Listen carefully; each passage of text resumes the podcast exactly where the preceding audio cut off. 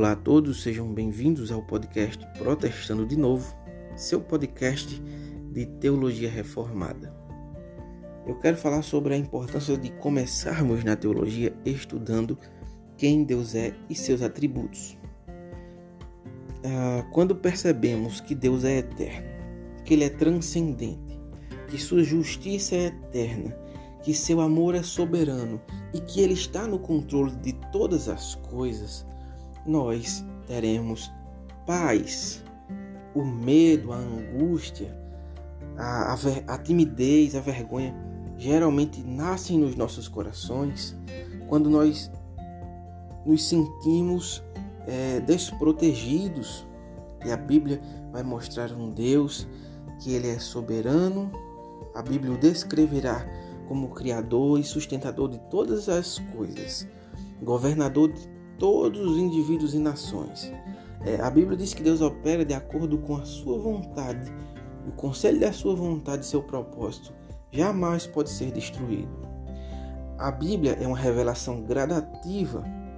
Foi uma revelação que Deus deu de forma gradativa. Primeiro, na velha aliança, ao povo de Israel. Depois, em Cristo Jesus e nos apóstolos, nós vamos ver a culminância no Novo Testamento. A obra de Cristo é o centro de toda a Escritura, de modo que Jesus Cristo é a exata expressão do ser de Deus. Ele é Deus de Deus.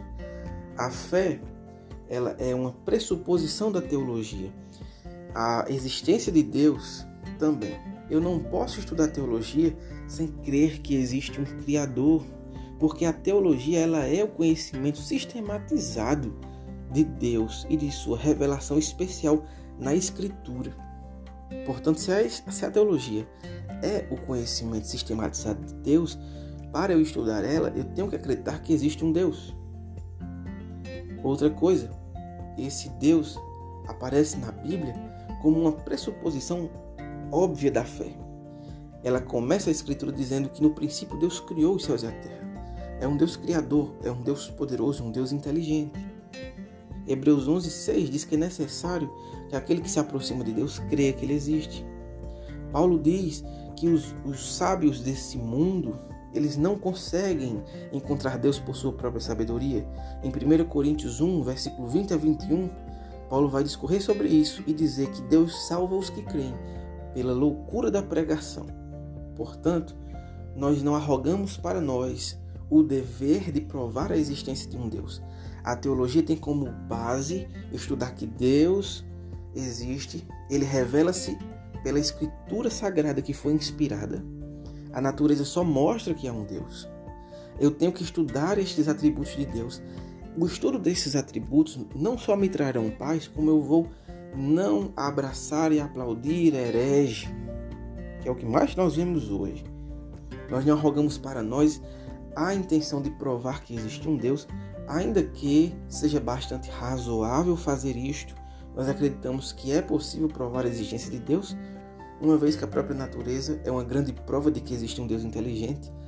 É, existem pessoas que dedicam suas vidas a criticarem o cristianismo, é, então essas pessoas devem receber resposta. Mas não é uma centralidade da fé. Que bom que nós temos bons argumentadores, que bom que nós temos bons argumentos mas não é, um, não é o centro da teologia.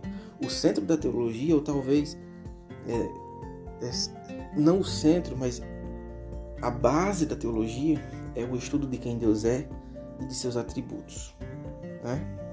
Nós cremos primeiramente que há um Deus pela Escritura Sagrada como palavra de Deus inspirada, secundariamente a revelação de Deus na natureza. Não arrogamos a intenção de provar a existência de Deus. Essa é uma pressuposição básica da teologia, a existência dele e, como Paulo disse, cremos pela loucura da pregação. Portanto, estudar o Evangelho é fundamental para, para nós entendermos a revelação escrita e inspirada por Deus. Agora, eu, deixa eu te dizer uma coisa: para de ser maluco se você está pensando que você vai gritar, que você vai fazer algum ritual e Deus vai aparecer para você em meio a um fenômeno.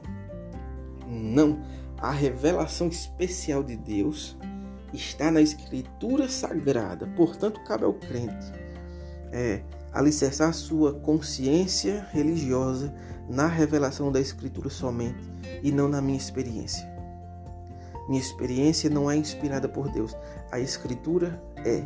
Portanto, devo reconhecer o conhecimento de Deus como algo que me foi dado através das Escrituras e ali alicerçar meu raciocínio.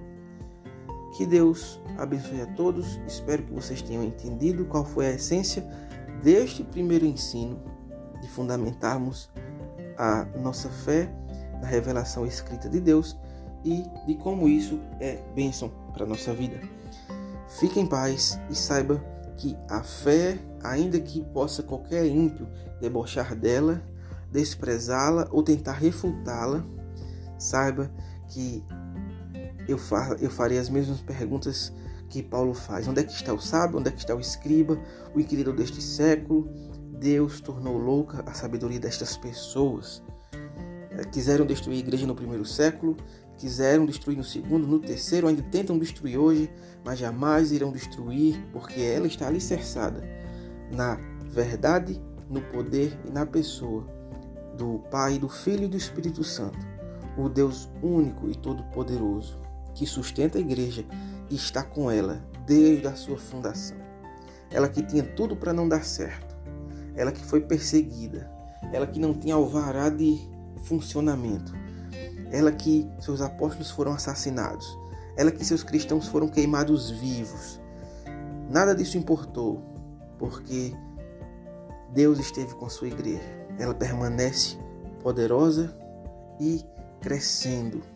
E todo o propósito de Deus se cumprirá. Devemos ter esta fé, estarmos alicerçados na confiança do Senhor. É isso.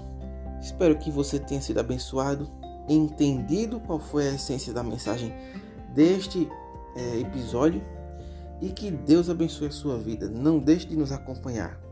Compartilhe, divulgue e continue estudando conosco. Ah, para a glória de Deus. Amém.